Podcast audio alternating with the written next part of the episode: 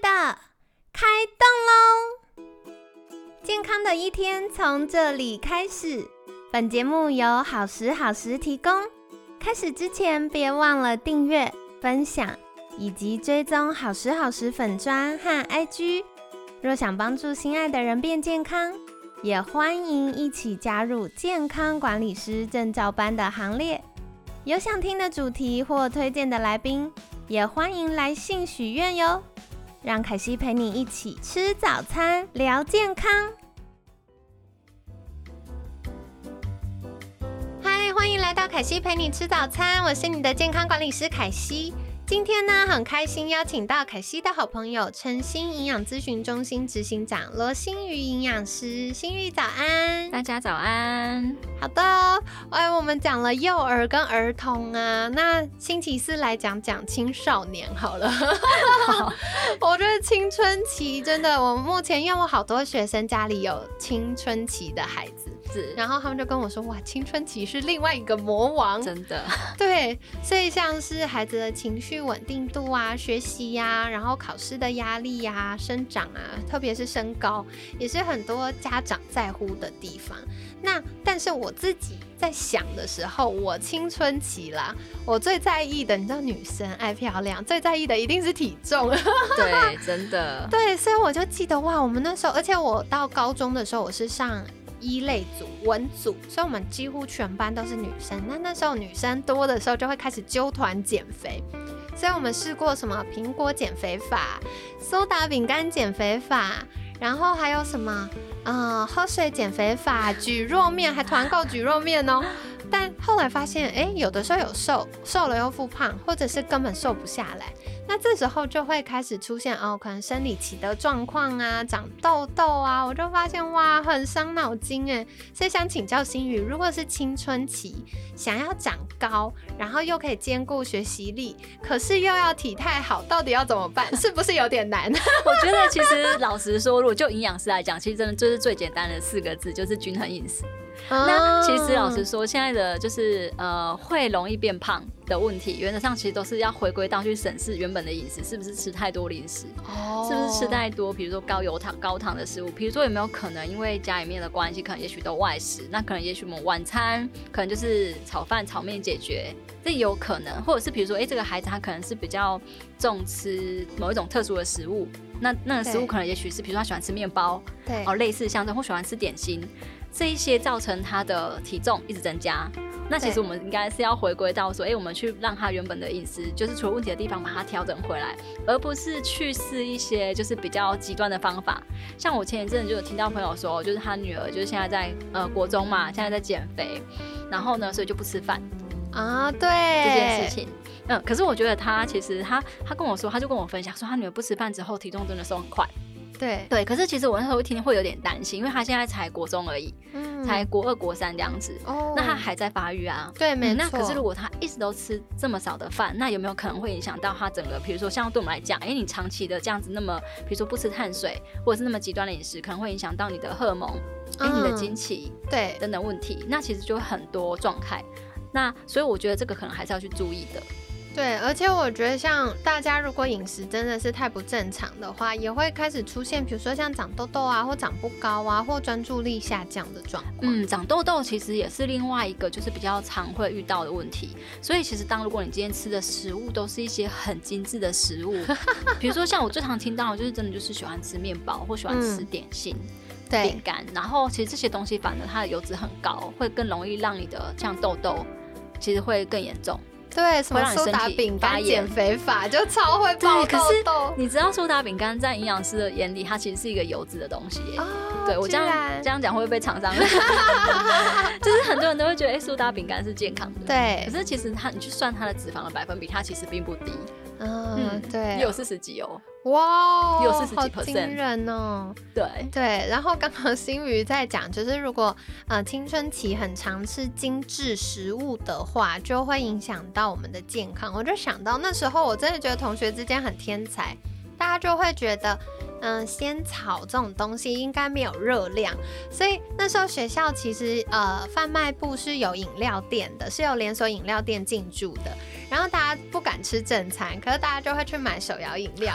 但手摇饮料呢，大家就会点很多冻，比如说像什么呃爱玉啊、仙草啊、布丁啊，就觉得冻应该没有热量，殊不知 热量超高。所以我很常我都会觉得说，就是我自己有咨询过，就是这个年纪的孩子，反正我们的重点就放在于你不如正餐吃饱，把只要把点心戒掉，其实就通常体重其实都通常都会下来哦。而且因为对，而且因为其实你知道，如果我们长期不吃碳水啊，其实很容易便秘。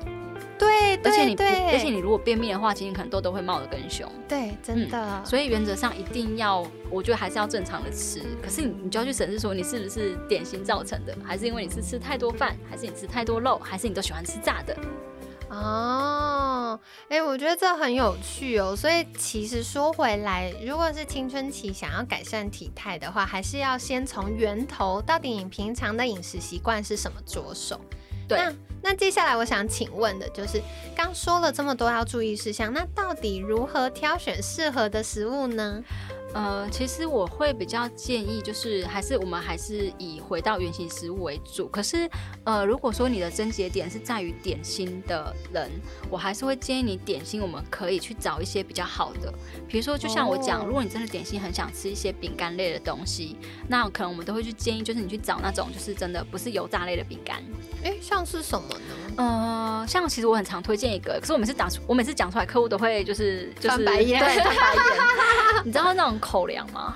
我刚刚就是想到这个，就是那种口粮棒，小朋友喜欢吃那种。对对对，对那个我觉得其实 OK，或者是像现在有一些面包店不是会做那种牛奶棒吗？对对对，那种其实你要咬很久，它很硬 哎，它真的很像磨牙饼 干，就那种磨牙。那我就觉得那个也不错，我说我会叫我客户买，原因是因为它虽然脂肪没有到很低，可是因为它那一根你要咬一阵子。对，所以其实会你没办法吃太多。讲到这个，我想到以前我在公司上班的时候，我同事有从国外带了一个棒棒糖，然后那棒棒糖就很大颗颗，无敌硬。因为我就是我不喜欢一直含棒棒糖的人，我就是会把它咬碎，然后棒子就丢了这样。对，那个完全咬不下去，所以平常下午我们办公室都会订饮料啊，订点心啊，就揪团。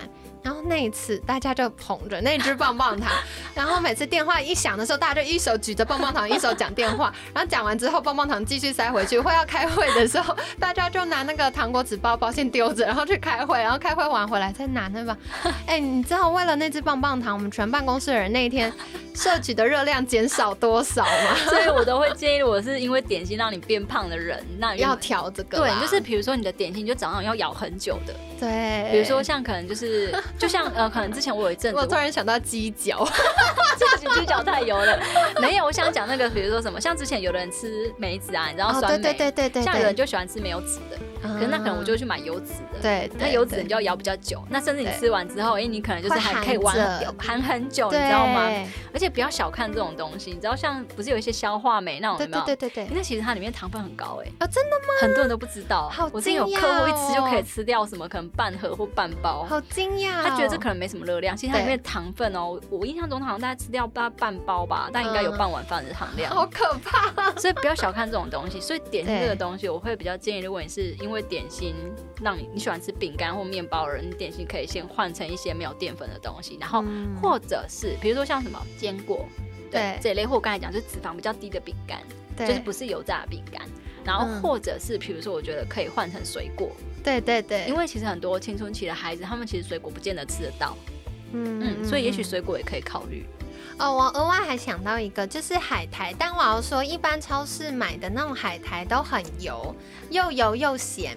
所以大家如果要选的话，可以去买那种包手卷的海苔，应该就是我们传统的那种海苔，对对对对对对对对对，海苔也是一个我觉得还不错的东西。对对，然后而且它很方便，然后又咸咸的，对于一些就是不爱吃甜的人，对，所以它也是一个选择。对，然后可是买海苔真要很小心，因为我之前有分析过海苔哦，基本上传统那种海苔啊，它的脂肪的比例可能不到十。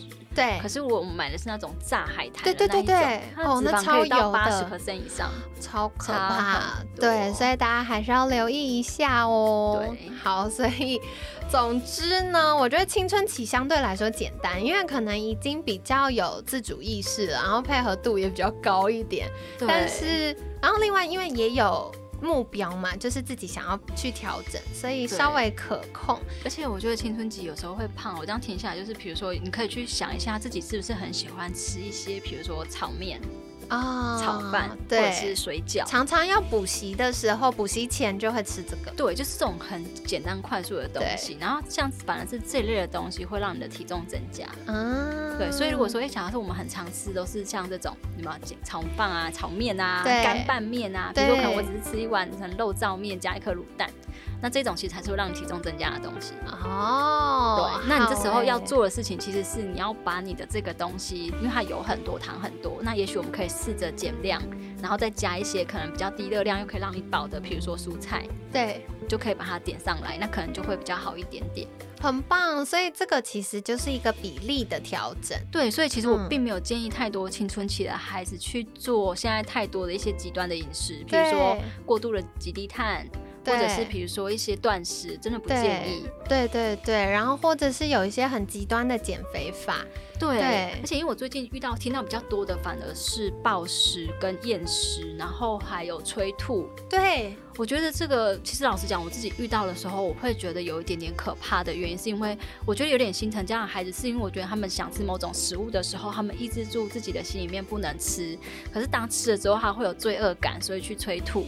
可是这个其实，在这么小的孩子身上，他其实是很伤他的身体的。对对，所以我会觉得说，不管是孩子或大人，我觉得我们遇到我们真的很想吃的食物的时候，我们还是可以适度的去碰这些东西，不要抑制自己对于食物的渴望。